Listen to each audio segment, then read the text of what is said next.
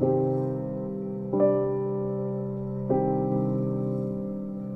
hello everyone, and welcome to another edition of Grandpa Bill's Grunts and Groans.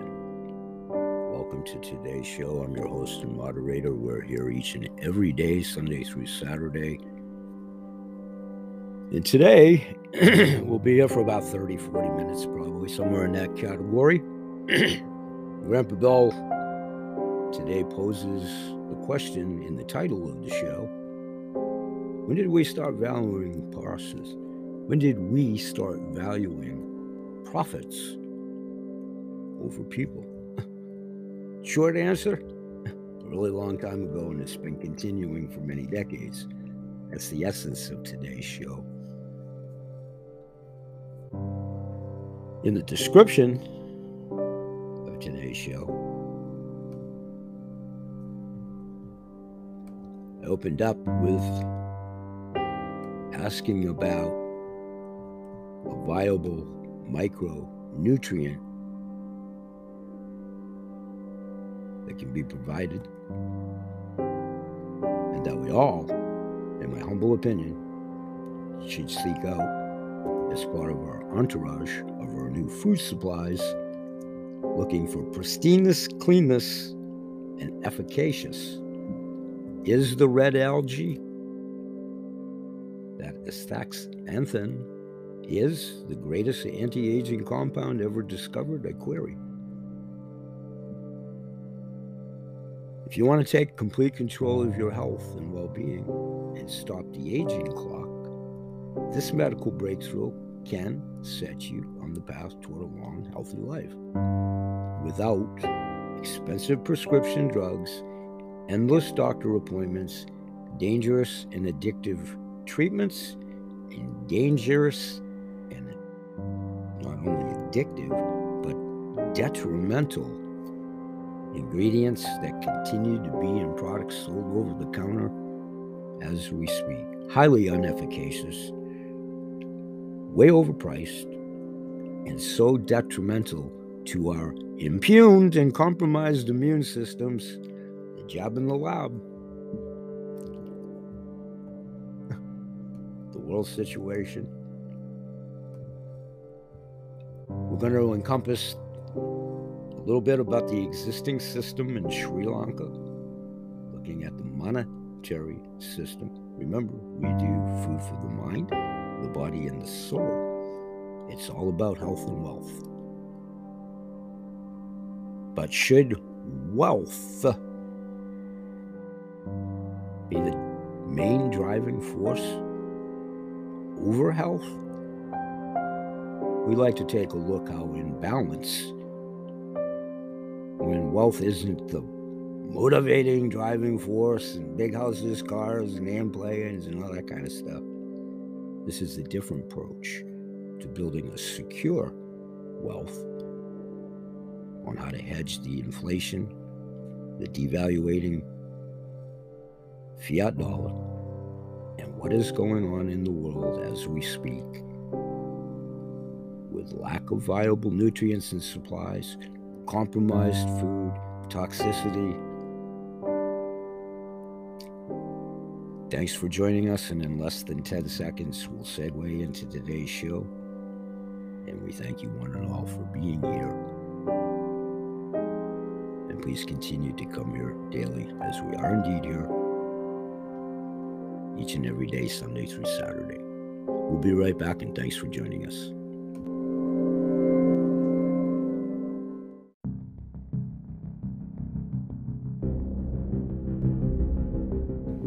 Okay, welcome back to the show. Here's a replay of my earlier in studio audio visual podcast housed over to Spotify. We'll be back in about 16 and a half minutes. Well, hello, everyone, and welcome once again to the Holistic Healing Hour. The host, yours truly, me, Bill. And for those of you that are indeed here to do so, in studio. This is housed at Spotify exclusively for those of you that have the gumption to come and see me. It's pretty scary. I just a little tiny bit. This is my studio in studio. Those of you that do follow the show, welcome one and all. We're here daily. This is always kind of a precursor, pre warm up, my bullpen, baseball analogy, whatever. Warming up, warming up, trying to figure out to a pretty large degree what I'm going to do at each and every day show as I do do my podcast shows, actually, a couple of them daily, Sunday through Saturday.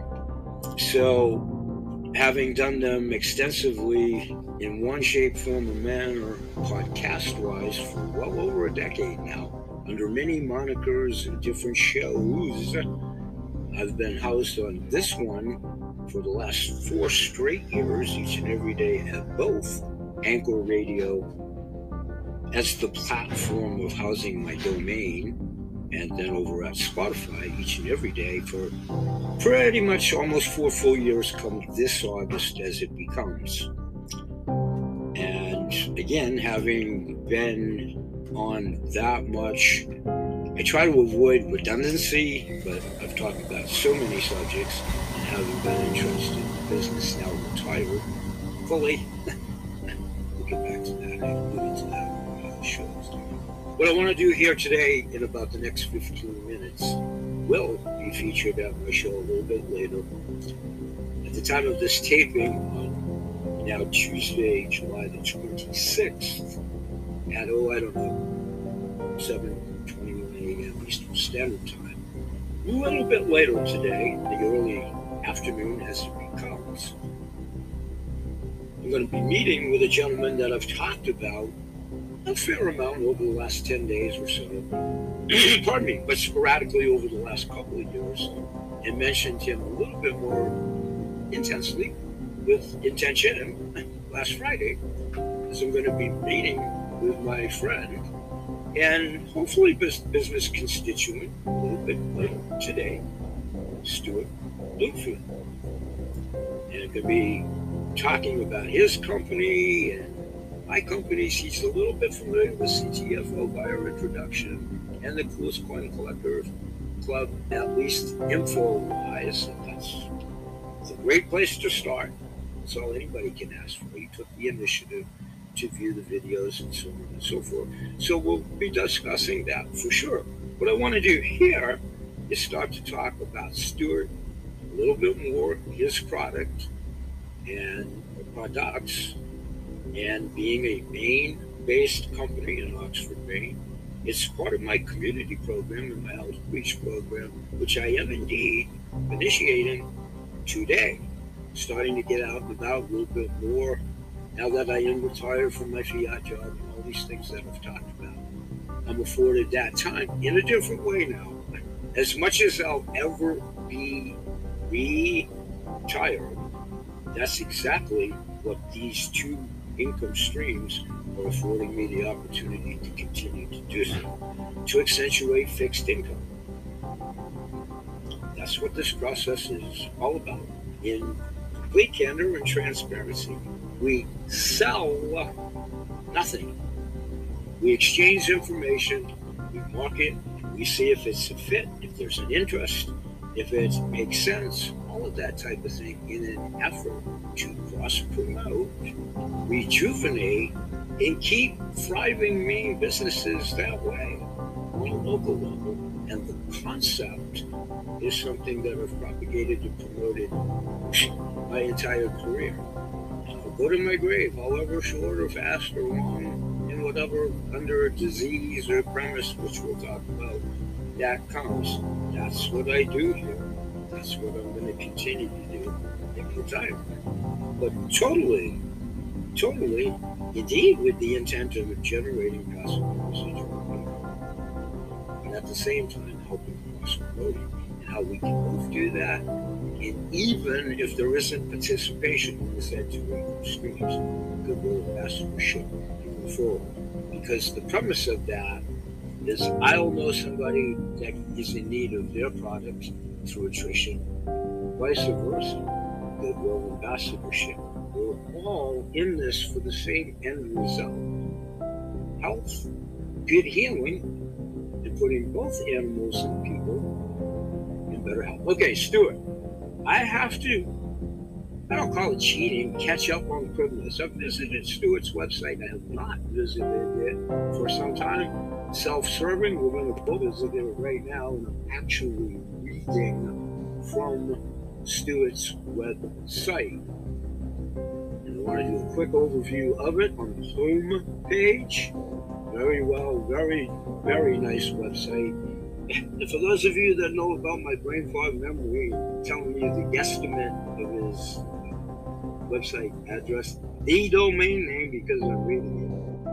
I'll put it in the description in my show later. Is Nano Retreat, one word, Nano, N A N O Retreat, R E T R E A T dot com. The homepage is very nice. Let's quickly go through that. Read in verbatim. Nano emulsified CBD products. Nano emulsified CBD is more effective because the oil droplets are so small they can be absorbed through cell walls. Nano Retreat organic hemp oil is nano emulsified to increase the delivery and efficacy of active cannabinoids. And then there's a link to go to the shopping page, which I'll go to in a second. Up at the top of this page, I want to go right in succession. His category next is CBD 101 and as the page is accessing itself, he outlines your questions pertinent to his product there.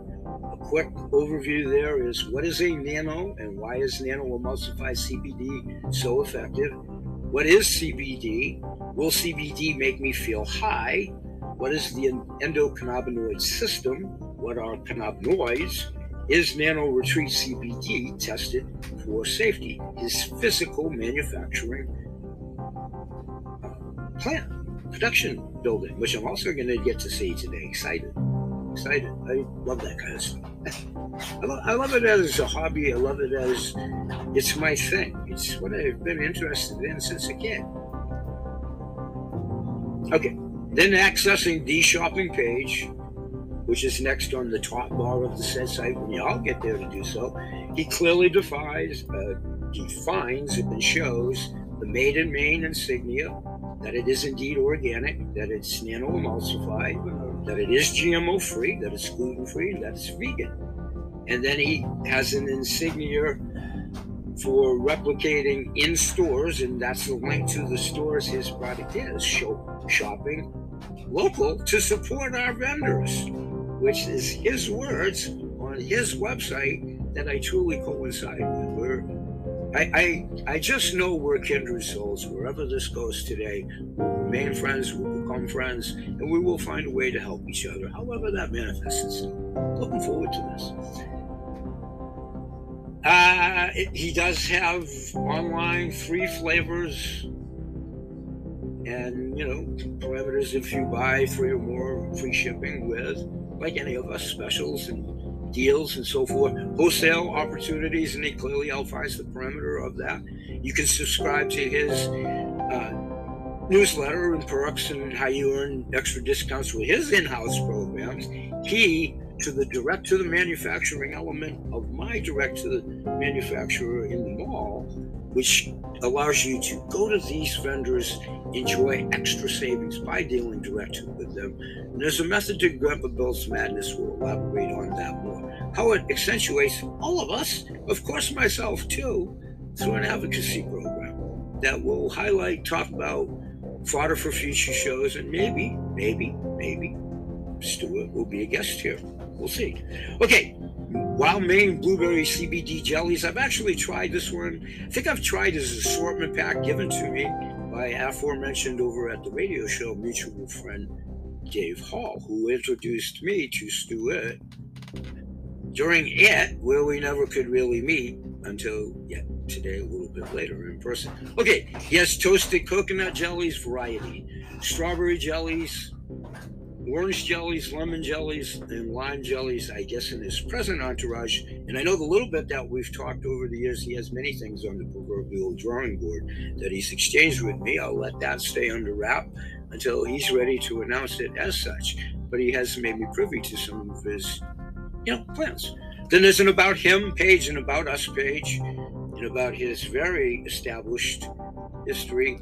Established in 1995, our team has been perfecting the art of food science at our Oxford, Maine processing facility long before the cannabis industry made it a foothold in Maine, made its foothold in Maine and across the United States. Nano Retreat is owned and operated by a classically trained chef. I did not want to, my bad on when I said French cook. I mean, he is a French cook. I said that Saturday. But I want you to appreciate he's a French chef, so trained. My bad on that. He knows I meant nothing by that because he is a French cook, but he's also much more as well. I'm going to make that emphatically clear, as he does from his own accord in his bio introduction page. Continuing there, Nano Retreat is owned and operated by a classically trained chef with decades of experience specializing in flavor extractions. He has many fortes. My humble opinion, I know that's one of them because I'm familiar with his former business, and maybe he'll talk about that when, where, and if he gets here to do so. So, continuing there on Stuart's website, what is nanoemulsification? Nanoemulsification is an advanced mode of delivery system for common additives that are typically oil based. Products utilizing nanoemulsified CBD have many advantages to traditional oils. Some of the many advantages to nanoemulsification are improved bioavailability of the CBD, which provides increased absorption it's absorbed directly in the cell walls rather than through digestion. Requires less energy to dissolve, has fast acting effects, and then will retreat CBD superior bioavailability, uh, fast acting effects. Very in detailed. I want to keep this here under 20 minutes, quickly going back to the up top as you go across his website one more category is indeed how to contact him. And again, that would be directly at the website at www.nanoretreat.com backslash the contact page. It's a pretty standard contact us page. So now back on camera and being able to not have to rely on crib notes there. But thank you because that gave me a chance to get re-familiar and have a little footing on subjects to talk with with Stuart when I get up there. How are we doing on the clock? Okay, 12 minutes. We can do this in 15 minutes if I expedite it and get to it. Many things intrigue me about Stuart and his drawing board and what he already has in hand. The size of his jellies, number one, are huge. So you're getting more por, per, if you can say the word, portion. And there's a whole different set of subsets to the attributes. The CTFO gummies are great. We'll talk about the CTFO gummies, and they are. One of the things that intrigues me the most is Stuart's ongoing pursuit, and he'll achieve this. And he's has the wheels in motion, marketing his product as animal retreats in the form of these jellies. He doesn't need my concurrence to anything, but I concur fully. There's a marketplace for that. But I love animals, it's my passion. I was in the business myself in that faction. So we're two kindred souls on that alone. We have so many things to talk about. And I do think we each bring some pretty strong attributes, marketing skills, and whatever to the table. And having offered the same type of technology in a different faction, you know, vibrational technology, scalar energy, we're in tune with like technologies and sciences, and we have appreciation for both food industry, business, and we've talked pretty good behind the scenes. And uh, I'm looking forward to it. Going to see Stuart in a few hours, and he will be on my direct to the manufacturer's page. I need to update it. I'm behind on a lot of secretarial administrative work. That is a little bit of wine and cheese. Not old poor me. Looking forward to seeing Stuart talking about his products, our products, the products, Maine community, Maine cross promotion, how we all can save money, get good foods, good healthy products for ourselves, our animals, all of the above together. We have facets they don't. He has facets we don't. We all have facets that one and each another don't have. Some of us aren't in the food industry. I mean, we need good food and clean water for food sustenance. We'll talk about equity. Nobody's going to get equity on storing food and trying to sell food per se in and of itself that way. Nobody's trying to do that. Nobody's claiming that. There's no equity in stored food. Stored food is to keep healthy and keep alive for ourselves and our pets. And it's becoming more and more imperative each and every day. So we need good, clean sources, good, clean products, good, reliable, transparent vendors that are just trying to do this the right way that they've always done in a very precarious, provocative world as the space world on its axis. Peace, everybody. When we go back to the radio show, I'll pick up where we left off there momentarily. I'll say bye bye to everybody in studio here see you again tomorrow. Thanks, everybody. Have a productive day, safe day, and stay happy. Smile, your face won't crack.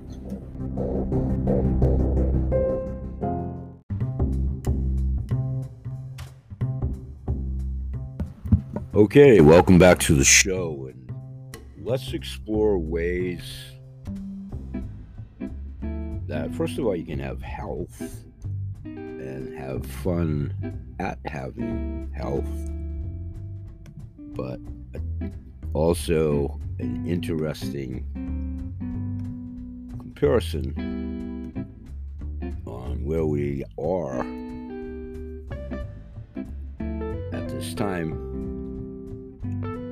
by having some fun taking a look at the board game Monopoly, the actual game. Yeah, I played Monopoly. And some of the histrionics of it, first of all, the game itself, and the underlying tone of how real this is lot of aspects of life and has been for decades. A lot of the things that, that we've talked about here for years. So, the actual early history of the board game Monopoly it can be traced back to the year 1903 when American entomologist, anti-monopolist Lizzie Magie created a game which she hoped would explain the single tax theory of Henry George. It was intended as an educational tool to illustrate the negative aspects of concentrating land in private monopolies.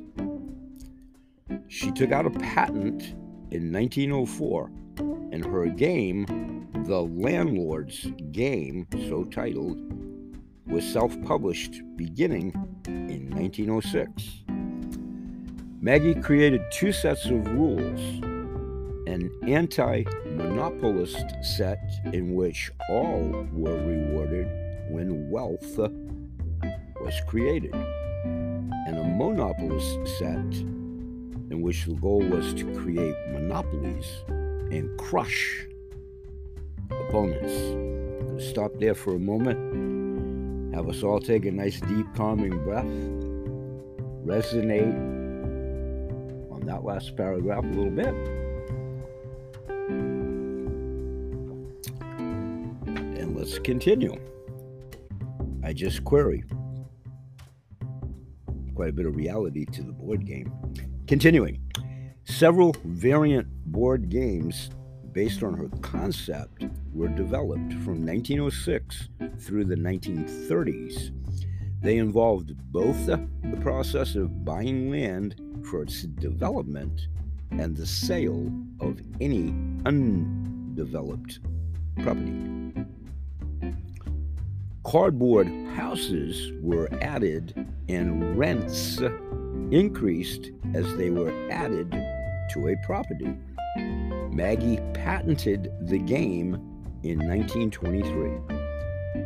According to an advertisement placed in the Christian Science Monitor, Charles Todd of Philadelphia recalled the day in 1932 when his childhood friend Esther Jones and her husband Charles Darrow came to their house for dinner.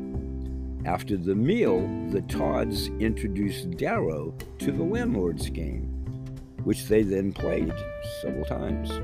The game was entirely new to Darrow, and he asked the Todds for a written set of the rules.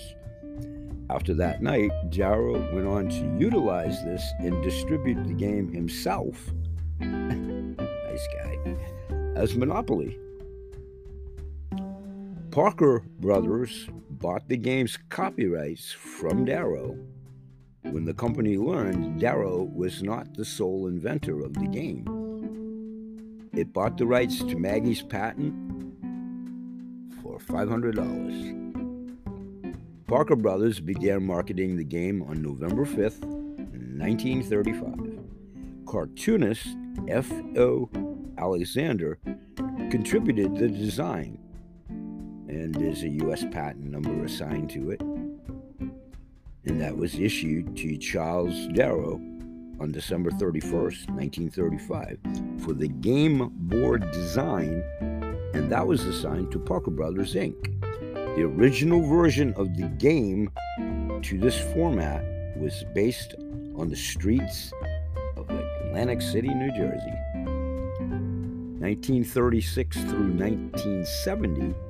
In 1936, Parker Brothers began licensing the game for sale outside of the United States. In 1941, the British Secret Intelligence Service had John Waddington Ltd., the licensed manufacturer of the game in the United Kingdom, create a special edition for World War II prisoners of war held by the Nazis. Hidden inside these games were maps, compasses, real money, and other objects useful for escaping. They were distributed to prisoners by fake charity organizations created by the British Secret Service. In the Nazi occupied Netherlands, the German government and its collaborators were displeased with Dutch people using Monopoly game sets with American or British locales and developed a version with Dutch locations, since that version had in itself no specific pro Nazi elements. It continued to use after the war, and it formed the base for Monopoly games used in the Netherlands up to the present. 1970s through the 1980s, economics professor Ralph Anspach published Anti Monopoly in 1973 and was sued for trademark infringement by Parker Brothers in 1974. The case went to trial in 1976. Anspach won on appeals in 1979 as the Ninth Circuit Court determined that the trademark monopoly was generic and therefore unenforceable. The United States Supreme Court declined to hear the case, allowing the appellate court ruling to stand.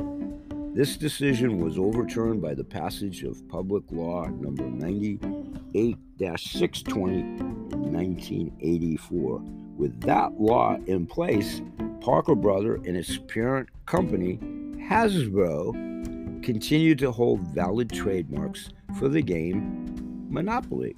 However, anti monopoly was exempted from the law, and Anspach later reached a settlement with Hasbro and markets his game under license from them. The research that Anspach conducted during the course of the litigation was what helped bring the game's history before Charles Darrow into the spotlight. Hasbro's ownership in 1991, they actually acquired Parker Brothers and thus Monopoly, the game, before the Hasbro acquisition. Parker Brothers acted as a publisher, only issuing two versions at a time a regular and deluxe. Hasbro moved to create and license many other versions of Monopoly and sought public input in varying the game. A new wave of licensed products began in 1994 when Hasbro granted a license to USA Opoly, USAopoly, to begin publishing a San Diego edition of Monopoly, which has since been followed by more than a hundred more licensees, including Winning Moves Games, so entitled, since 1995, and Winning Solutions Inc. since 2000 in the United States. In 2003, the company held a national tournament on a chartered train going from Chicago to Atlantic City. You can reference that by looking up the U.S. National Championship of 2003 pertinent to this event. Also in 2003, Hasbro sued the maker of Ghettopoly. wow. And won. In February 2005, the company sued RAD Games, RAD Games, over their super add on accessory board game that fit in the center of the said Monopoly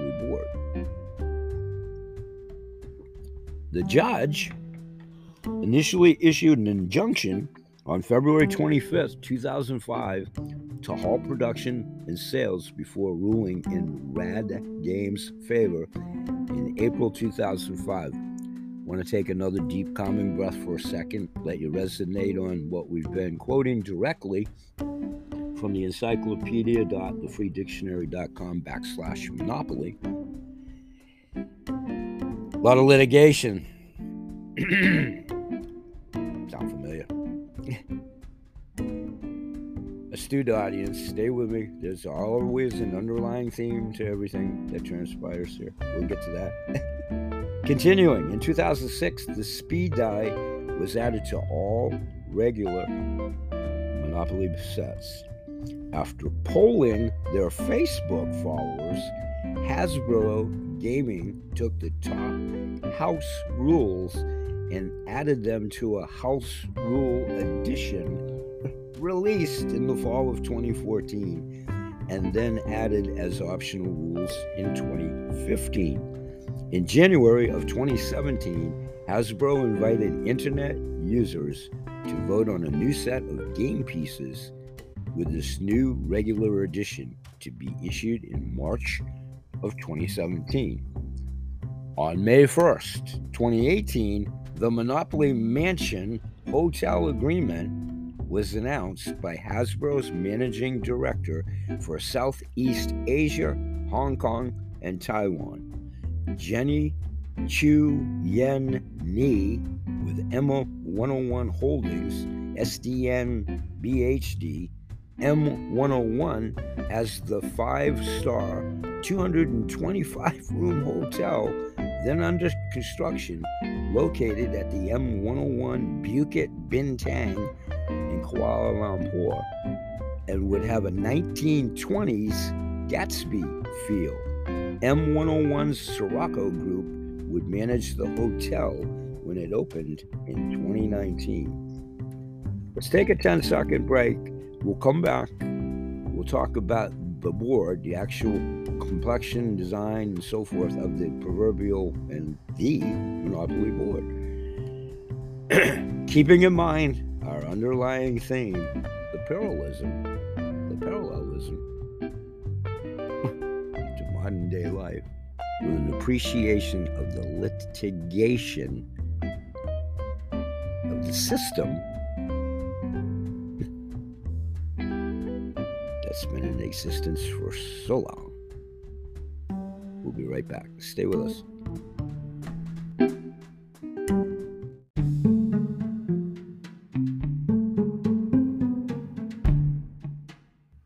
Hey, everybody, and welcome back to the show. And as always, we talk about multifaceted subjects here at the show, all encompassing food for the mind, the body, and the soul want to tell you one component and one supplying vendor that's a part of my direct to the manufacturer. Value added a la carte service that also extrapolates out into the opportunity for deeper discounting on products still to accentuate coinciding with our wholesale shopping club for the actual food sustenance element of what we do. I want to talk about astaxanthin, just one fine product from the Health Ranger, Mike Adams. I want to talk about his version of astaxanthin, which is what I kind of outlined overall about the attributes of a astaxanthin in the beginning of the show description today.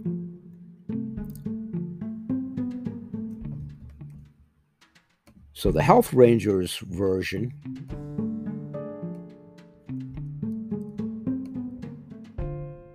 is Hawaiian, astaxanthin.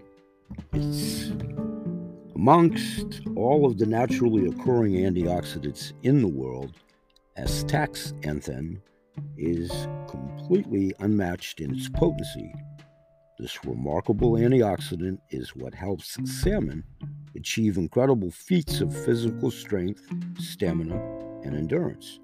You can also experience similar benefits when you regularly incorporate astaxanthin into your body in daily routine, while consuming seafood can boost your astaxanthin intake Taking lab verified astaxanthin supplements is a much safer and more convenient way to acquire this potent antioxidant. That's why the Health Ranger store has gone to great lengths to bring you an extremely clean lot of astaxanthin from the pristine regions of Hawaii.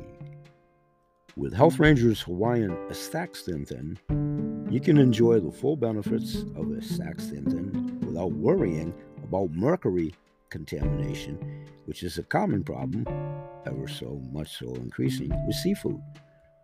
Our Health Rangers Hawaiian astaxanthin gel caps contain no gluten, lactose, GMOs, or pesticides and are non China, non irradiated, irradiated, and BSE free.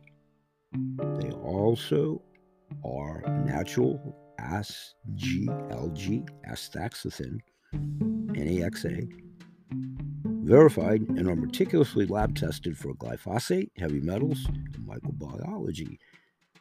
It took them several months to secure their latest inventory, and they cannot guarantee when they will acquire a new lot due to the world situation, which we're also going to continue to talk about momentarily. Supplies are strictly limited, so mm-hmm. stock up on Hawaiian astaxanthin now while supplies last. Astaxanthin, one of nature's most powerful antioxidants. We'll continue to talk about this in a little bit more length over at my Holistic Healing Hour show a little bit later today. Now let's get back to today's show, and thanks for joining us. We'll be right back.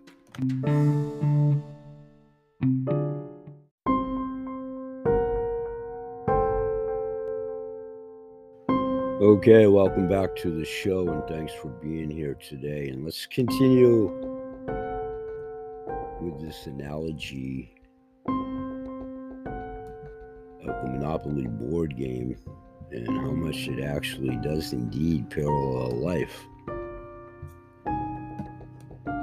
As we've come to know it over the years on a lot of facets of life. So the Monopoly board game consists the actual board of 40 spaces containing 28 properties, 22 streets grouped into eight distinct color groups, four railroads, and two utilities three chance spaces, and three community chest spaces. A luxury tax space, an income tax space, and the four corner squares go in jail and just visiting. Free parking and go to jail. Stop? Have us all take a deep, calming breath. And just take that in for a second and have an appreciation for the parallelism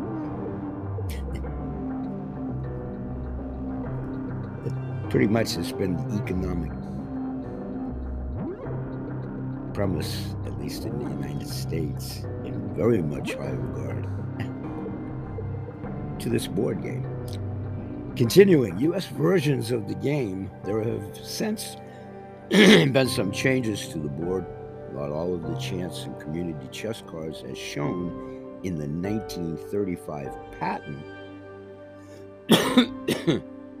were actually used in editions from 36 to 1937 and onward. Graphics with the Mr. Monopoly character, then known as Wrench, maybe we say that, character of Mr. Monopoly, the little man that the whole game, you know, Mr. Monopoly, was actually called Rich Uncle Pennybags originally, were added in that same time frame a graphic of a chest containing coins. Hold on to that thought. was added to the community chest spaces, as were the flat purchases and purchase prices of the properties. Traditionally, the community chest cards were yellow, although they were sometimes printed on blue stock with no decoration or text on the back. The chance cards were orange with no text or decoration on the back. Hasbro commissioned a major graphic redesign to the US Standard Edition of the game in 2008, along with some minor revisions. Uh, amongst the changes, the colors of the Mediterranean and Baltic avenues changed from purple to brown, and the colors of the Go square changed from red to black. A flat $200 income tax was imposed, formerly the player's choice of 200 or 10% of their total holdings, which they could not calculate until after making their final decision. Originally, the amount was $300, but was changed a year after the game's debut, and the luxury tax amount increased to $100 from $75. There were also changes to the chance and community chest cards. For example, the poor tax received for services, Christmas fund matures, and Grand Opera opening cards became speeding fine, received $25 consultation fee, a consultancy fee, holiday fund matures, and it is your birthday, respectively, though their effects remain the same. A player must pay $50 instead of 150 for the school tax. In addition, a player now gets $50 instead of 45 for the sale of stock, and the Advance to Illinois Avenue card now has the added text indicating a player collects $200 if they pass go on the way to getting there. All the chance and community chest cards received a graphic upgrade in 2008 as part of the graphic refresh of the game. Mr. Monopoly's classic line illustration was also now usually replaced by renderings of a 3D Mr. Monopoly model. The backs of the cards have their respective symbols with community chest cards in blue and chance cards in orange. Additionally, recent versions of Monopoly replace the dollar sign with an M with two horizontal strokes through it. Let's take another deep, calming breath and resonate on that the symbolism and parallelism to actual life pretty interesting. In the US versions that are talked about here, the properties are named after locations in or near Atlantic City, New Jersey, on the board. Atlantic City's Illinois Avenue was renamed Martin Luther King Jr. Boulevard in the 1980s. St. Charles Place no longer exists as the Showboat Atlantic City was developed where it once ran. Different versions have been created based on various current consumer interests, such as dogopoly, catopoly, and bugopoly, and TV movie games among them. Marvin Gardens, the farthest yellow property, is a misspelling of its actual name, Marven, which would have been spelled M A R V E N as opposed to M A V I N.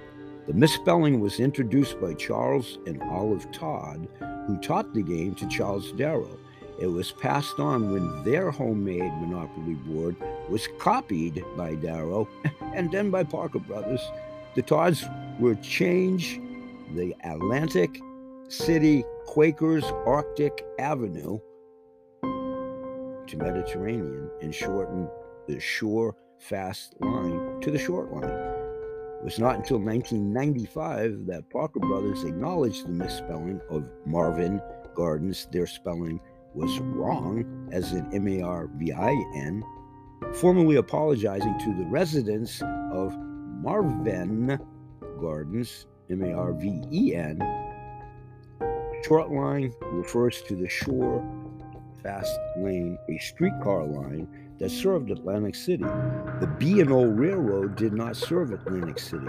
A booklet included with the reprinted 1935 edition of the game states that the four railroads that served Atlantic City in the mid 1930s were actually the Jersey Central, the She, I'm sorry, Seashore lines. So they sell seashells by the seashore, so that's three times fast. the Reading Railroad, or the Reading Railroad, and the Pennsylvania Railroad. Baltimore and Ohio, Ohio, new part of the CSX, was the parent of the Reading. There is a tunnel in Philadelphia where track to the south was B&O and track to the north is Reading. The central of New Jersey did not have a track to Atlantic City, but was the daughter of the Reading and granddaughter of the B&O. Their track ran from the New York City area to Delaware Bay, and some trains ran on the Reading controlled track to Atlantic City in actuality. The actual electric company and waterworks serving the city was respectively Atlantic City Electric Company, a subsidiary of Exelon, and the Atlantic City Municipal Utilities Authority. Then came along the UK version, and this goes on. It's quite fascinating, the history. It's quite involved. It goes down through all the way up through during World War II, the British Secret Service connected in 1998, all of the updates, the change, we've already talked about some of the games that derived on the play on words of Monopoly, Catopoly, Dog Monopoly, all this other crazy stuff.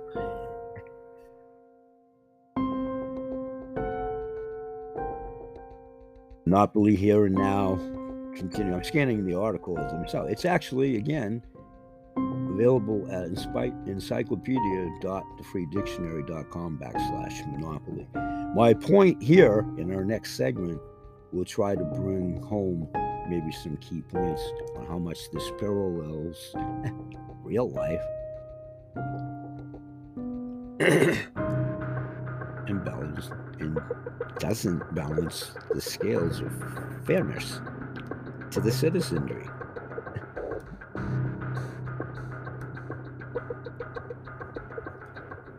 We'll be right back. Thanks for joining us.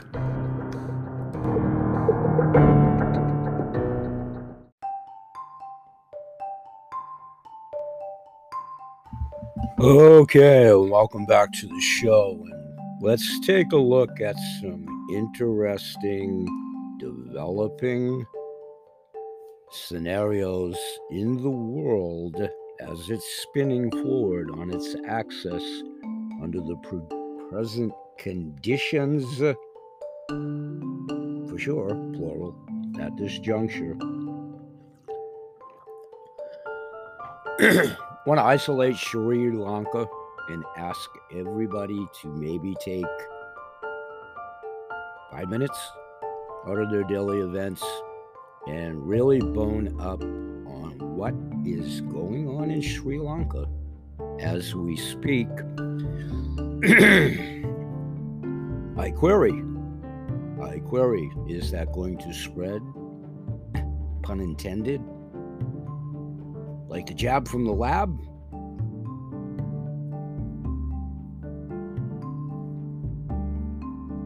Sri Lanka has already now imposed, for instance, gasoline there now is to show a covert documentation, passport, legitimacy whatever via a smartphone.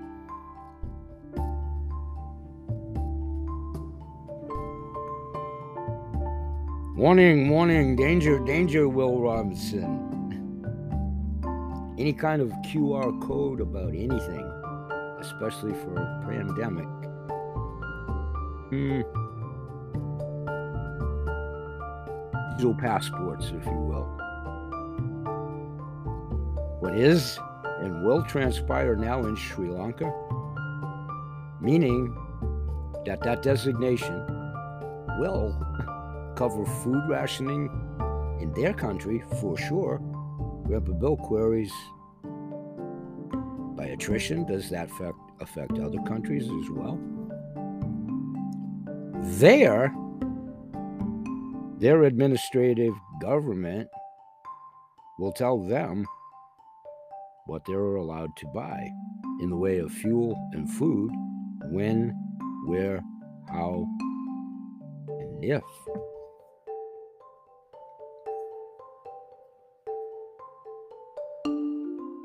Obviously, civil unrest spreads across the globe, there for sure. Lots of areas are literally and figuratively in flames. more rationing, shortages, famine.